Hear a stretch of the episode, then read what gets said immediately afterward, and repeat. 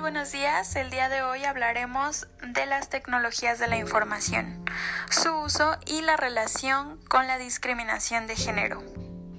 Para este podcast entrevisté a 10 personas, las cuales nos van a dar su opinión acerca de las TICs.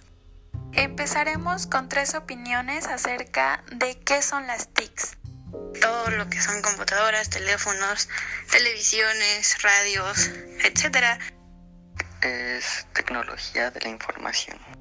Uso de telecomunicaciones y ordenadores para la transmisión, el procesamiento y el almacenamiento de la información. Como bien mencionaron, las tecnologías de la información es un término que está vinculado con el almacenamiento, procesamiento y transmisión de la información. Llegan a nosotros a través de diferentes medios como celulares, tabletas, consolas de videojuegos, etc. Veamos para qué lo utilizan diversas personas. Para estar en contacto con mis maestros, para tomar clases, para entregar trabajos.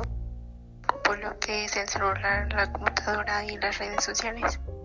Como ya mencionaron, la mayoría de las personas lo utiliza actualmente para la educación, ya que de acuerdo a la nueva modalidad no hay clases presenciales y también una buena parte lo utiliza para la comunicación con familiares y amigos.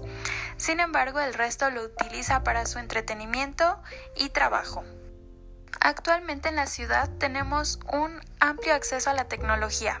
Sin embargo, México es un país en vías de desarrollo y en muchas comunidades aún no se logra romper la brecha digital. Pero, ¿por qué creen ustedes que sucede esto? Veamos qué opina la gente no cuentan con mm, los recursos económicos para solventar los gastos que esto implica, tanto de Internet, la compra de un mismo dispositivo.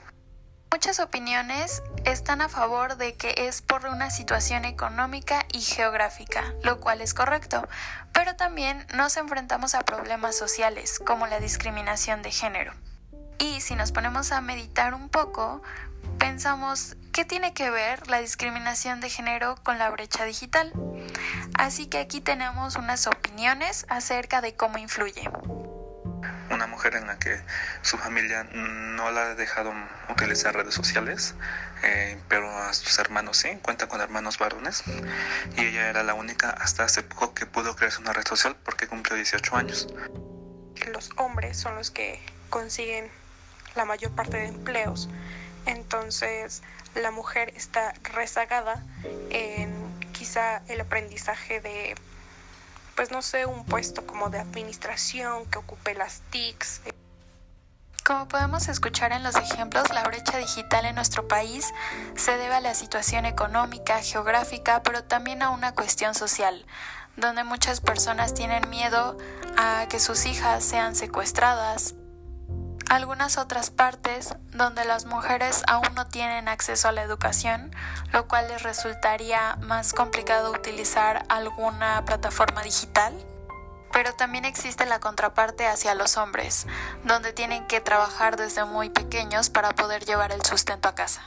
Este, hacer unas campañas publicitarias sobre, sobre todo las empresas más grandes, ¿no?